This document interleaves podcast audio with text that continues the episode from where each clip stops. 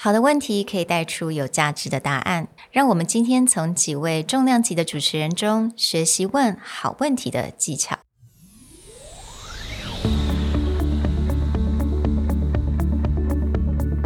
Hello，欢迎来到 Executive Plus 主管与沟通力的 Podcast。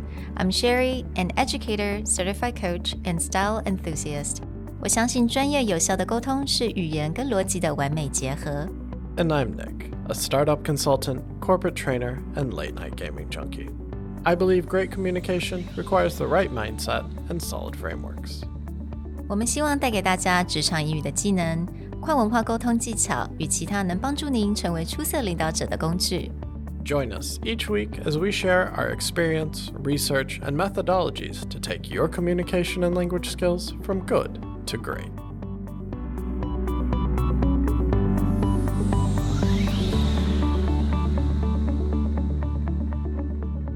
Hey, everybody. Welcome back to the Executive Plus podcast. Today, we're going to talk about the art of asking a good question. And we're going to do that by looking at some of the greatest interviewers over the past 30 years up until the new school of interview. Now, you may be wondering, why do I need to learn interview questions? But the reality is, interviewers are really good at holding conversations. Mm.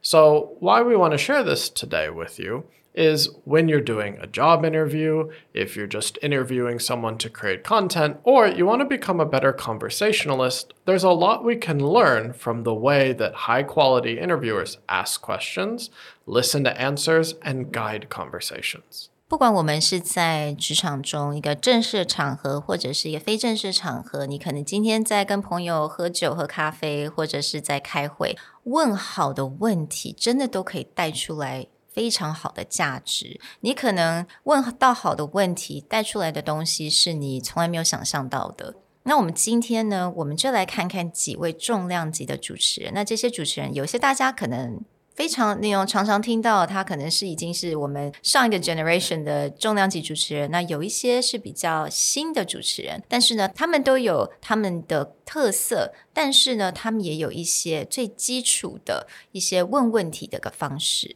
So, before we jump into the special personality of certain famous interviewers, we have found that across most really well respected mm. interview, there's a few key principles that you need to get into.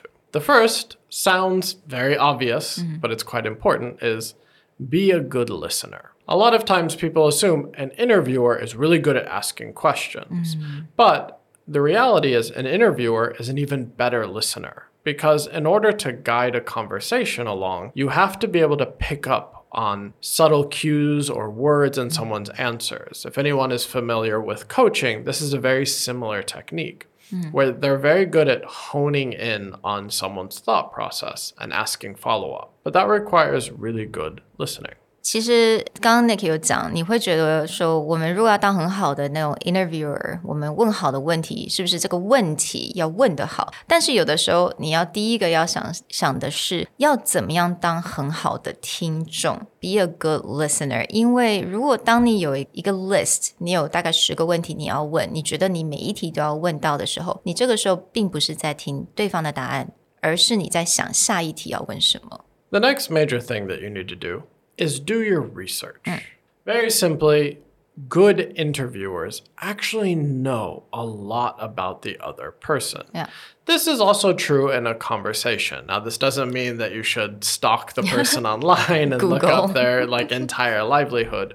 But a lot of times when you're going to have a conversation with someone, having a pretty good understanding of what they like, what they dislike, yeah. what they've talked about before is always useful in mm. carrying the conversation do your research，我觉得非常非常的重要，因为有很多时候是你的问题，好的跟不好问题就是差在这个地方。当你做了 research 的时候，对方会马上能够感受到，哎，你真的是在乎这个 interview，你在乎我们这一场会议，所以你问的问题是直接问到一个重点。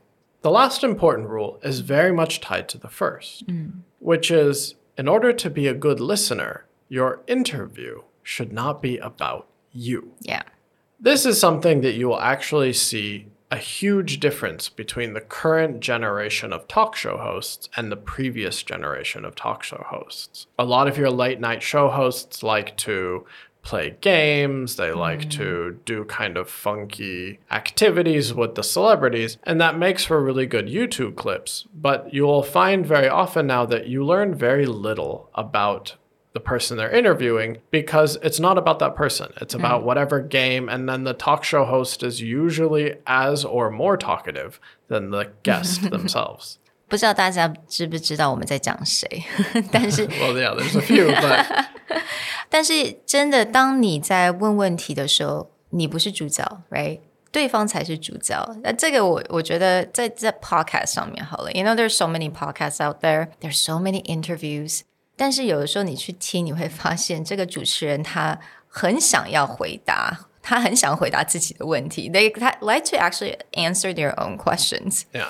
And I see this a lot in a lot of like moderator for conferences. So they just tend to kind of answer their own questions. Like the whole entire dynamic and the whole entire atmosphere would shift. 所以，当你如果你的 question 并不是 focus 在对方上面的时候，这个非常快速，你可以感受到大家就觉得说，那你现在在做什么？我们是你在访谈，你在问人家吗？还是说你只是在 show off？ Yeah, this was definitely one of the issues that I had with Clubhouse when that was big, where you Oh, would join rooms and they're supposed to be interviewing someone or someone's moderating a panel, and then they would just be talking about themselves the entire Exactly. time.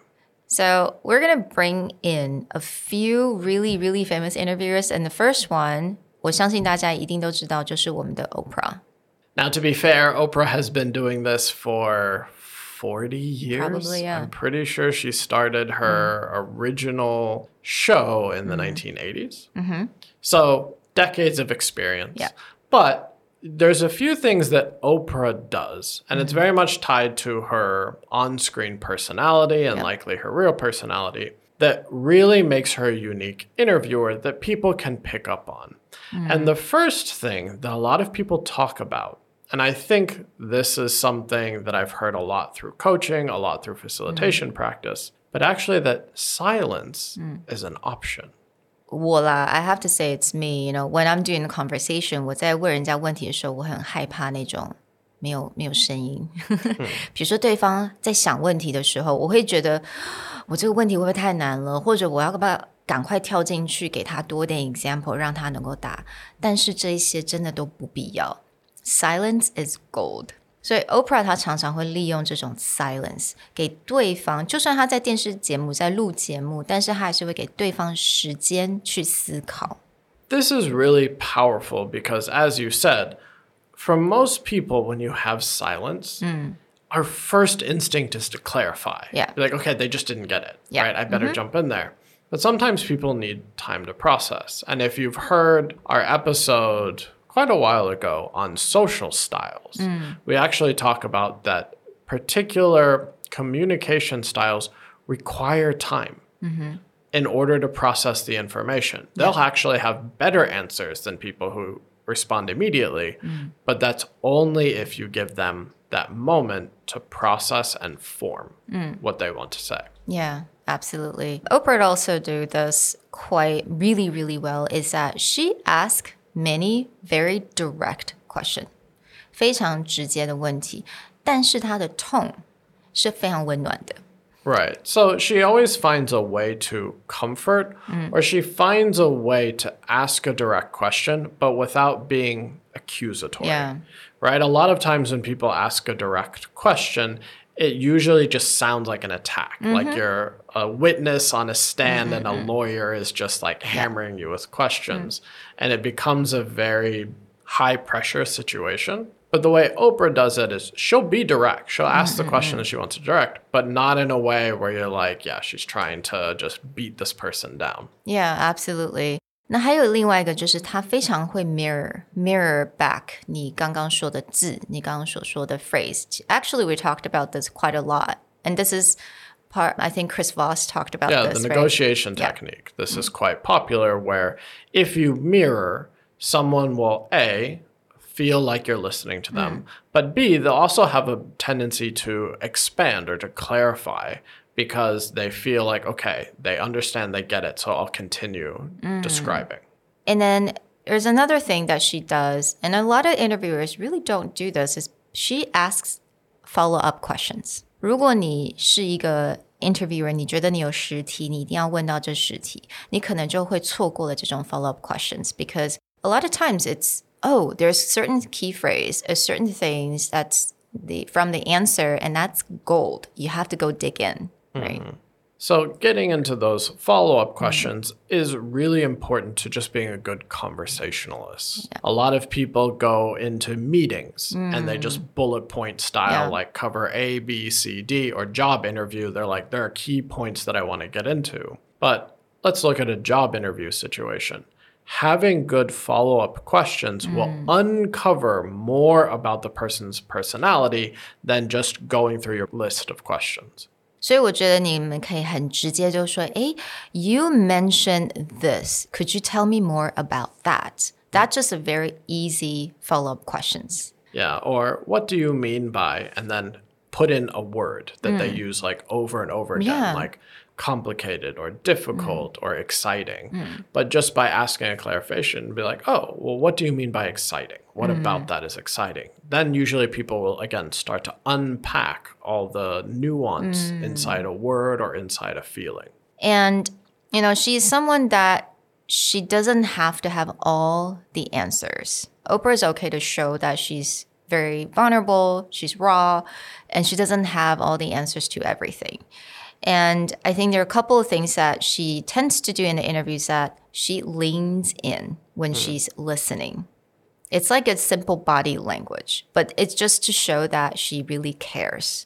Yeah, we'll talk about another interviewer, actually, the last one. We'll talk mm-hmm. about Cal Fussman. Mm. But he does something very similar to Oprah, where he does mostly magazine articles and podcasts now. So you mm. don't see him. So you don't see, like with Oprah, she'll lean in. But it's just you get a sense with him and Oprah, they're just genuinely interested in the mm. person, mm. right? Whether it's the interviewee, but they always get the sense like they really just want to know more about it. Right. And so it just feels very connected.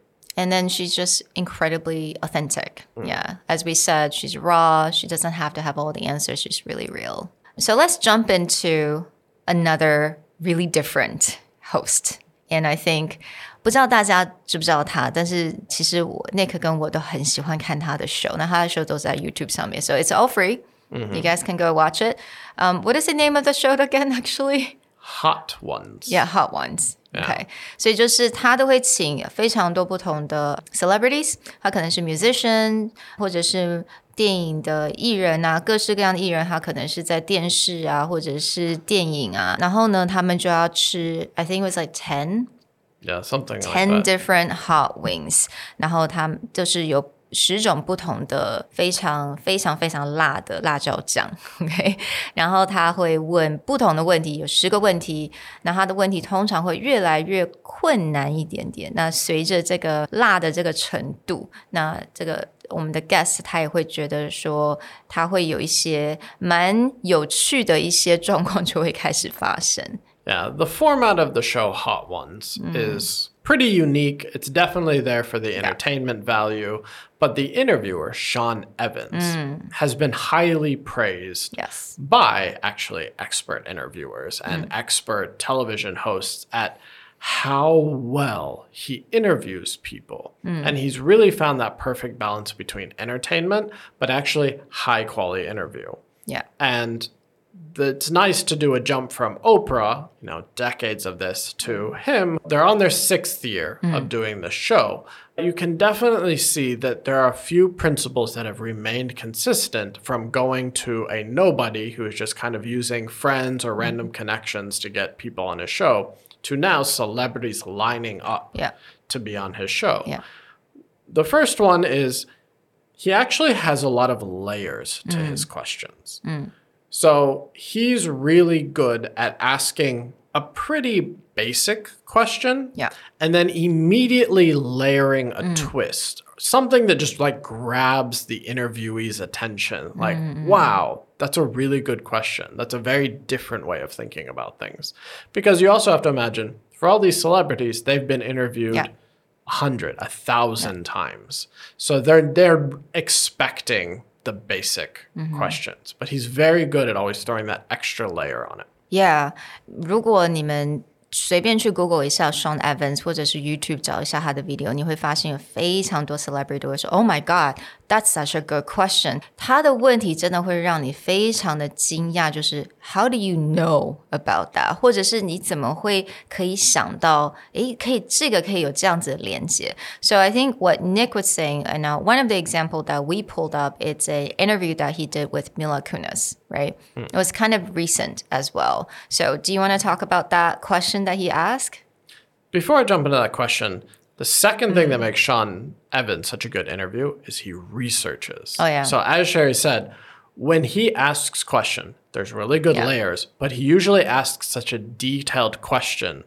Most of the people are like, "How do you know that?" Yeah，有些 I 是 don't even remember Yeah, that. like 问到他们可能高中或者是国小或者是小时候发生的事情。I think I remember he said that when he does a research, he just reads everything about this person，而且他会专门去找那种很小家的 newspaper, like a really small town newspaper, because they include the most interesting things. Yeah. Another interviewer who's very good at this and gets a similar reaction would be Tim Ferriss. Mm. Okay. Mm. If you've ever listened, he has one of the largest podcasts Yes. in the world, the Tim Ferriss Show. But in interviews, and his are long form, they're like two, three hour long interviews. But he'll ask questions, and people are like, wow, how much did you read? Okay, back to the Sean Evans Mm. example with Mila Kunis. Mila Kunis was famous from that 70s show. She actually ended up marrying Ashton Kutcher, her that 70 show Her boyfriend star. on screen. Yeah, her boyfriend on screen. Yeah. They ended up getting married in real life, but there's an example of there, there's a huge height difference, right? Mm. But Sean evan asks this, is there a detail of your home you are particularly proud of to have your fingerprints on? And is there one that serves as a reminder that marriage is always about compromise? So they had just built their own house. Mm. Yeah. And he asks this really well layered question, which is the first is okay, most people will be like, oh, is there something you love about your house, right? You Yeah. built it, you customized it. Right. But then he throws that second one in there. And Hmm. that second one is Is there something about your house that is compromised? Well, Ashton Kutcher is like 190 something. Okay. And Mila Kunis is like 150 something. 162. I looked it up. Oh, you already looked it up. because it's she's slightly taller than I am. yeah. But, you know, th- that's a massive Yeah. difference. And so that was her answer about compromise Mm. is like, okay, the house had to be built with both of their heights in mind, but then Yeah. she has to carry a like a step ladder. ladder everywhere. Yeah，所以这个他这个问题我觉得非常聪明，就是他问的第一个问题是也是很好的问题，因为他有 research 嘛，他知道他们家做了一个装修，所以这个问题呢，就是最主要是问他说，诶，你的 design 你哪边是觉得你非常骄傲的？但是他第二个问题完全是有点转折，然后直接问跟他婚姻的关系所相关的。So yeah, I think that's like incredibly smart, and this is just a really good example. Yeah. Right. And you can see that through most of his interviews is he always asks very layered questions mm. where the first one is, yeah, okay, that's a normal question. But he always has that twist that makes them go, ooh, Yeah. I like thinking about that. Absolutely. Let's jump into our next one. Mm. Back to decades long, Yeah. very highly respected interviewer, Larry King. Mm. And Larry King actually does a kind of a meta interview where he's being interviewed Yes. by Conan O'Brien on how he interviews other people. Yeah, absolutely. And I love this clip. 如果大家想要到我们的 handout 里面，我会把所有的连接都会放在这边。But one thing that Larry King said, and it really is the key principle of all good interview questions, is that the key is to listen, first of all, leave yourself out of it. Okay, so I have no place in an interview. And he always kept his question very short. And because his philosophy is always the other person has the best answer. Yeah. Right? So you don't need to lead them. Mm. Keep your question short, and you don't need to be part of the question. Just let them answer. There's no I. And this is back to, again, this is, he's very considered old school, traditional mm. interview style. Yeah. Versus, say, Jimmy Fallon, James mm-hmm. Corden, where it's more about the entertainment value, Yes. but then they are as much of the interview mm. as the guest. But when you find that is mm. it is entertainment and you learn very little about the guest Yeah. themselves. Absolutely. Now let's move on to the next one, which is Nick is going to talk more about him because I actually don't know too much about Cal Fussman, mm-hmm. but I looked it up and I did a little bit of research, and it's very interesting. And it, he seems like he definitely interviewed many very important figures, mm-hmm. right? Funny enough, mm-hmm. uh, Cal Fussman and Larry King are best friends. Oh, So. Larry King and Cal Fussman have breakfast every single day together at like a Jewish deli in New York. but every day, these 2 mm, mm, mm. Cal Fussman is a New York Times bestseller. He's also very famous for writing for Esquire. So he Okay. wrote a lot of the big interview pieces ah. for Esquire. He interviewed Muhammad Ali, Mikhail Gorbachev, just like anyone that you would consider like a highly influential historical figure. Probably Cal Fussman wrote the article for okay. Esquire about them. But Cal Fussman is an interesting person because he has a very specific interview philosophy, which is you aim for the heart and not for the head from the very beginning. Yeah. It's like your first question should never be aimed at someone's logic center. It should be at their heart. And he goes, that's how you get someone to open up immediately. 就是先打动他的心。 Yeah, 而不是去问那种比较普通的问题。I think most questions, interview questions, is about the head. Okay, so for for example, what is a kind of a you know about the head kind of interview question? It's more mostly like, oh, okay, what is your strength? Right, that kind of question. What's your weakness? That's that's usually a question to the head, not to the heart. Yeah, it's a very logical thing, or Yeah. people will assume, okay, I need to warm the person up. I need to mm. make something that they can think about and just kind of get Yeah. back to me. Right. But Cal Fussman's style is like straight to mm. what's the first moment that you knew you wanted to be an actor? Mm. What's the greatest lesson your father or mother ever taught you? Like he doesn't jump around and like warm them up. He just goes for it. But what he finds is that this not only gets them to like open up mm-hmm. immediately, but also means that he will have very different mm. answers in his interview than you will get from anywhere else. Yeah. Because again, celebrities or like important figures, they get interviewed all the time. Yeah. They're ready for it. They have practiced like how to sound eloquent, how to output mm. the answer really quickly. Mm. So when you mix it up, it changes the nature of the interview. Cal Fussman actually coached Tim Ferriss later in Tim Ferriss's career, and you actually see pieces of that. So, for example, Tim Ferriss was interviewing Edward Norton, obviously very well-known actor. Yeah. And the first question that Tim Ferriss starts talking to him about is his love of surfing. Hmm. And that was a way to get him not into the how do we structure this hmm, logical, hmm, how's your career going, but to talk about a skill that maybe a lot of people don't know Edward Norton has. And then that got him like down a different interview path. The last thing that I want to wrap up this interviews session with is we often talk to people about get to the point, be upfront. Mm. But when it comes to interviews, most interviewees, and Cal Fussman talks about this very specifically, is ask your key question at the end. Mm. If you've unlocked their heart, Yeah. you aim for the heart, not for the head.